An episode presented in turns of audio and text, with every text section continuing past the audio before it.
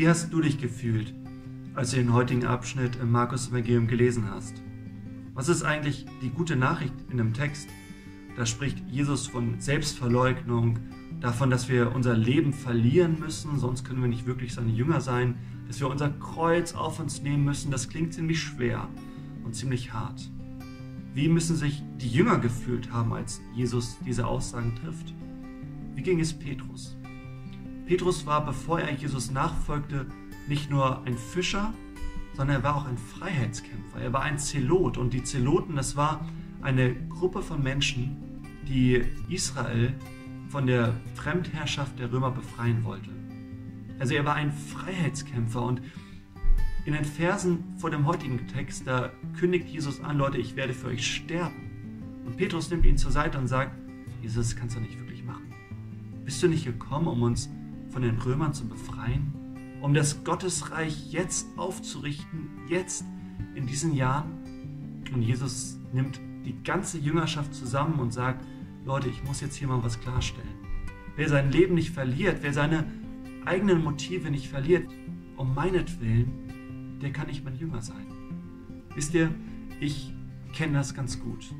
Ich ertappe mich manchmal selbst dabei, wie ich zu Jesus gehe, dass ich zum Beispiel ins Gebet gehe und Gott alles aufzähle, was er doch bitte verändern möge in meinem Leben, damit mein Leben etwas schöner wird, damit es etwas angenehmer wird, aber eine ganz andere Erfahrung mache ich, wenn ich zu Gott ins Gebet gehe und mich selbst mal aus dem Blick verliere, um ganz Gott in den Blick zu nehmen. Wenn ich mich selbst ausklammere und ganz bei Gott bin.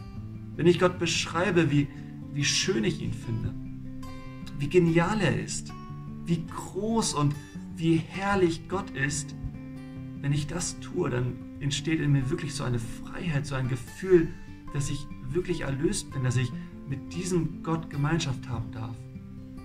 Wisst ihr, manchmal jagen wir dem Glück so stark hinterher, dass wir das Glück förmlich verjagen.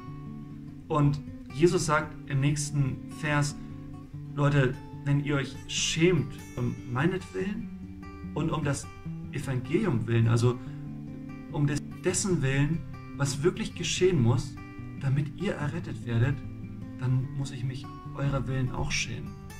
Und ich kenne einige Leute, denen macht dieser Vers ziemlich große Angst. Denn sie denken sich, ja, wenn ich nicht gut genug Christ bin, dann wird Jesus mich ablehnen, dann wird er mich nicht mitnehmen in den Himmel. Aber ich glaube, was Jesus hier meint ist, Leute, ich bin gekommen, damit ich euch befreien kann, damit ich euch Rettung bringe. Und ich muss mich der Leute schämen, die immer noch versuchen, sich selbst zu retten. Die immer noch denken, dass sie das und das und das und das vor Gott tun müssen, damit er sie dann retten kann. Aber das Evangelium sieht ganz anders aus. Meine Liebe, meine Vergebung, meine Rettung ist unverdient. Alles, was ihr tun müsst, ist mir vertrauen. Euer Leben in meine Hände legen. Mir euer Leben übergeben, damit ich es regeln kann. Damit ich euer Leben in eine gute Zukunft führen kann.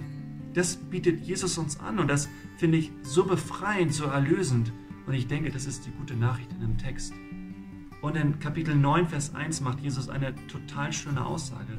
Er sagt nämlich, einige von euch, die hier stehen, die werden sehen, wie das Reich Gottes anbricht.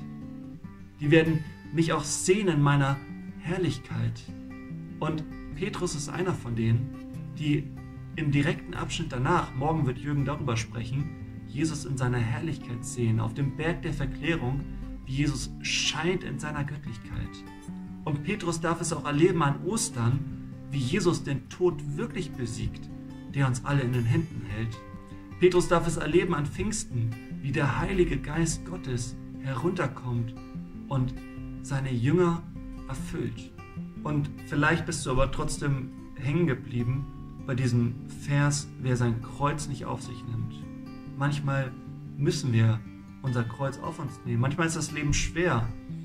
Aber ich finde, das Schöne ist wirklich, dass wir unser Kreuz nicht alleine tragen müssen, sondern dass Jesus uns, egal was es ist, bei allem unter die Arme greift und deswegen die Last in unserem Leben etwas leichter macht.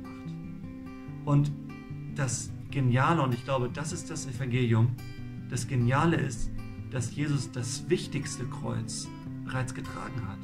Dass Jesus das schwerste Kreuz von allen, dass er es bereits getragen hat, nach Golgatha hinauf und sich selbst an dieses Kreuz hat schlagen lassen, um uns alle zu befreien, um das Leben leichter für uns zu machen, damit wir uns nicht mehr selbst befreien müssen, damit wir uns nicht mehr selbst retten müssen, damit wir Gott nicht mehr zeigen müssen, wie toll wir sind, sondern Gott schaut sich Jesus an und dann weiß er, wie toll wir sind, weil wir zu Jesus gehören.